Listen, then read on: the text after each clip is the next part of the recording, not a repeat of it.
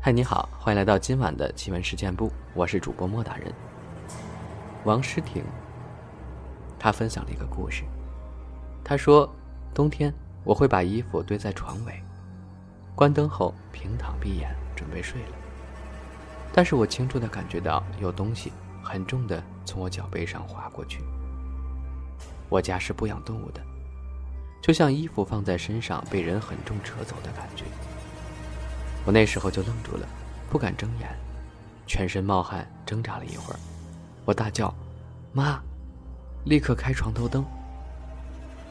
我妈来了，胆子就大。我看了整个床边没有东西丢到地板上。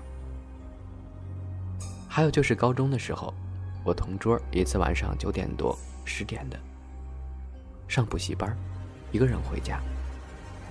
第二天，他妈就问他从哪条路回来的。他说走了有一棵大树的路。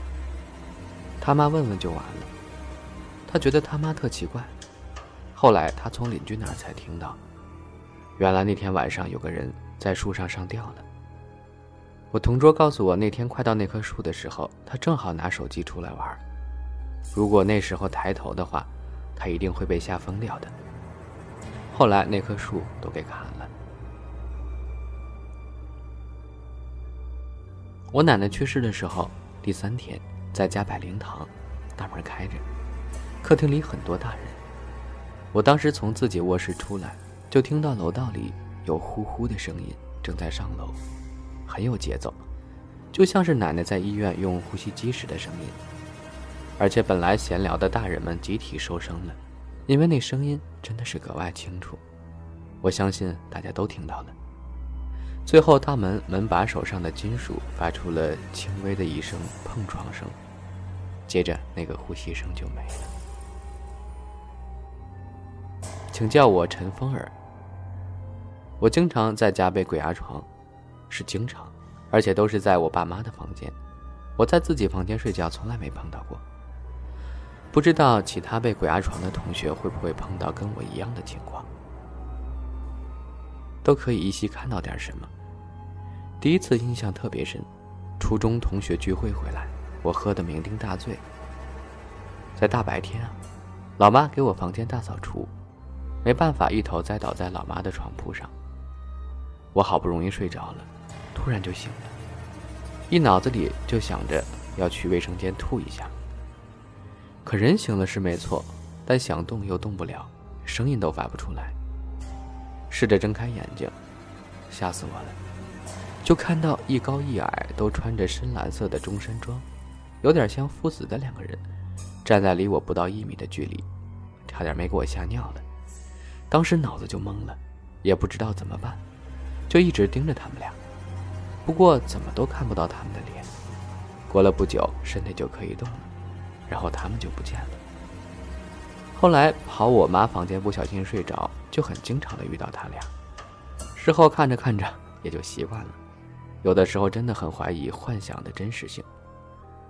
他俩是不是住在我家里不走了？小时候过年回老家住，有一天早上，我老姑带我去一个老太太家，之后就是做法事，让我喝了一碗水，然后去树林里对着树拜。我当时特小，也不懂，反正就是照做。后来有人告诉我，那天晚上我可能是被鬼上身了，半夜起床下地倒水。要给我哥哥洗头，谁都拦不住。可是我第二天丝毫没有印象，应该是我十岁左右的事儿吧。从那之后，爸妈再也没让我回过老家了。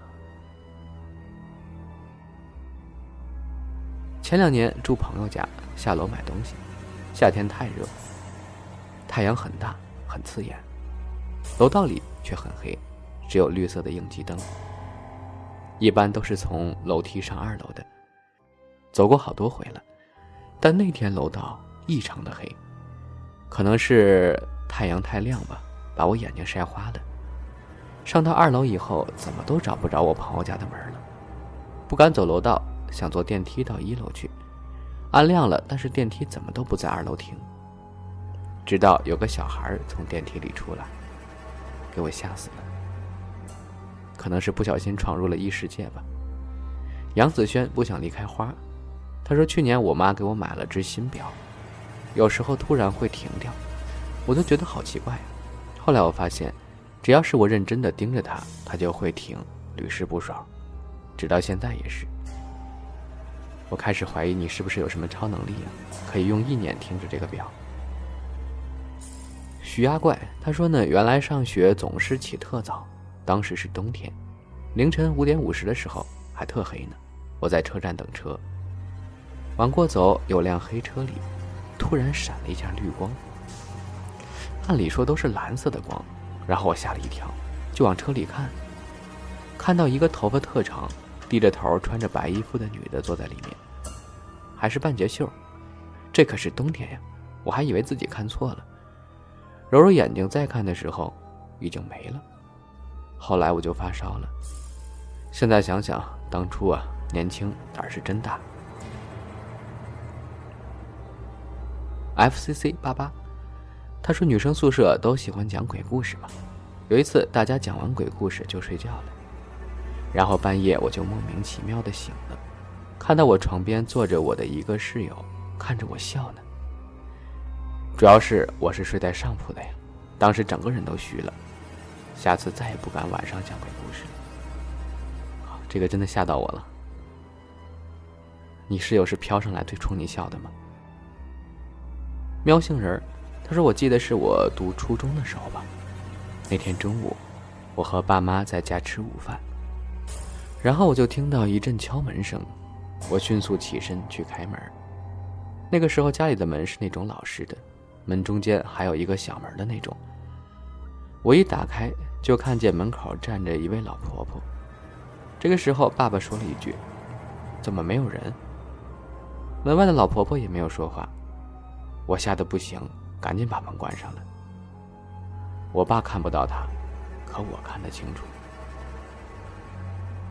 柜子在哪里？高中军训，我睡最后的床。我的床是横放的，其他的都是竖放，所以我能看到全部的床。晚上睡觉睡到模模糊糊的时候，我睁开眼看到隔壁床女生的头发垂到了下床，我没理他，继续睡。第二天醒来呢，我猛然发现，我们全宿舍女生都是短发呀。我说出来的时候，舍友们都吓疯了。邋遢大王。小时候经常做噩梦，而且是同一个梦，整整三年多，无限重复，感觉有不同，但又说不出哪里不同。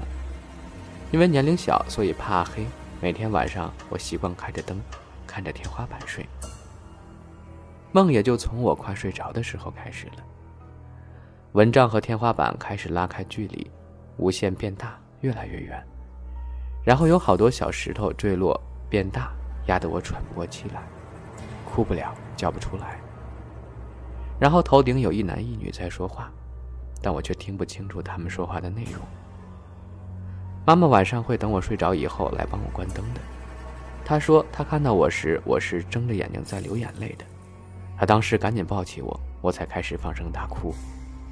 妈妈也给我压剪刀、水果刀，放在枕头下面睡。但是只要超过三天，噩梦依然会如期而至。试了很多方法都没有多大作用，妈妈就觉着可能是我年龄小，身体虚，大点就好了。然而并没有，可能是时间长了，我也习惯这感觉了。我开始不哭，去努力听那一男一女究竟在说什么，但依然是很模糊，听不清楚。后来我哭的少了，那个噩梦的频率也慢慢变少了。直到那年家里装修，妈妈给我换到了二楼的卧室睡，我才彻底的脱离了那个噩梦。我也突生了个恐怖的想法：我们家四楼是祭拜祖宗灵位的地方，而我以前的卧室在三楼，床就在灵位的下方。那我听到的，难道是祖宗们在聊天吗？小时候上幼儿园大班的时候，那时候大概七岁吧。冬天跟妈妈一块睡，盖的被子很厚。半夜翻身，无意的朝门口看了一眼。这一看可不要紧，直接把我吓精神了。我看到一个披头散发的人站在那儿，看不到脸。我当时浑身出汗，因为母亲在旁边，我想叫醒她，结果我动了一下，那东西就往前一下。我动一下，它就离我近一点，吓得我浑身哆嗦出汗，最后整个被子都湿了。过了好久，不知不觉的，我竟然睡着了。后来想起来，那时候出的汗全是冷的，盖的那个厚被子。第二天跟家人说了，家人一直说我是在做梦。但是梦能如此真实吗？匪聂，说一个邻居的吧。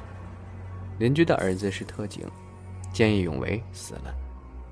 我的好朋友来灵堂看他，然后当场就大哭，边哭边说：“你怎么这么早就走了？你知道我来看你还花了二十块钱打车费吗？谁让你死的？”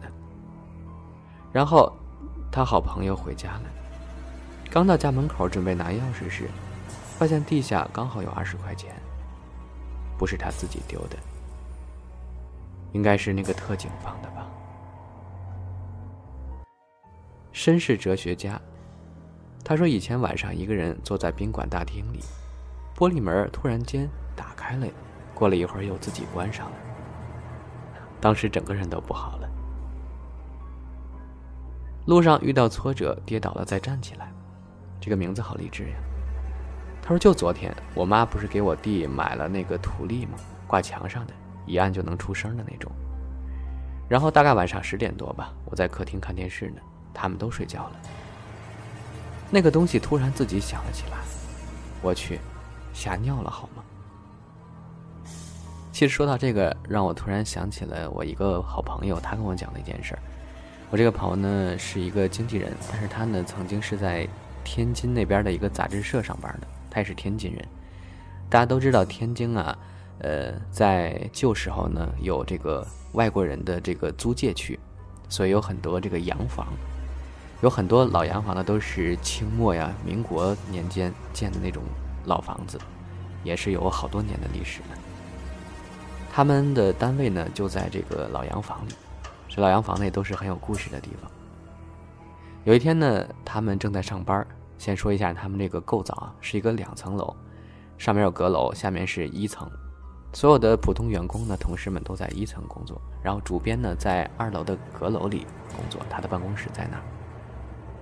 那天是临近下班的点儿了，保洁阿姨呢打扫完这个屋子之后呢，就准备走了，同事们还在加班呢。保洁阿姨滴打了一下这个。下班的那个指纹卡之后呢，就走了。过了有一会儿吧，突然，这个打卡机呢，不停的在发出声音，滴，您的打卡未通过，滴，您的打卡未通过。但是当时门口没有人，阿姨早就走了。所有同事都一脸懵，说这是怎么回事？难道是闹鬼了吗？